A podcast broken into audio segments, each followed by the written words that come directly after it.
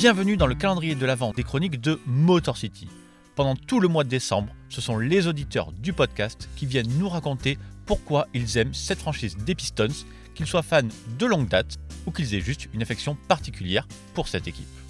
Pour entamer la deuxième partie du calendrier de l'Avent des auditeurs, la parole est de nouveau donnée à Vincent, alias Baby TER sur les réseaux, qui continue d'égrener les meilleurs surnoms de l'histoire des Pistons.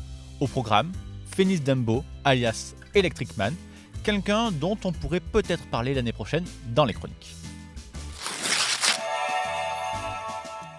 Lors du titre des Pistons, en 1989, derrière les neuf membres du célèbre gang des Bad Boys, on trouve au bout du bout du banc trois autres joueurs, dont un rookie au nom original, Phoenix Dembo.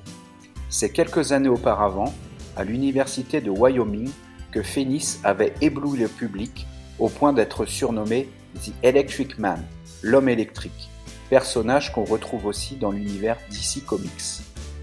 N'ayant joué que 31 bouts de match de saison régulière et 2 de playoff, dont 93 secondes lors du Game 1 des Finals face aux Lakers, Dembo, dont la carrière dans la Grande Ligue s'arrête là, peut néanmoins se targuer à vie d'être un champion NBA. En 1990, après un an en CBA, Phoenix Dembo découvre le championnat français à Roanne.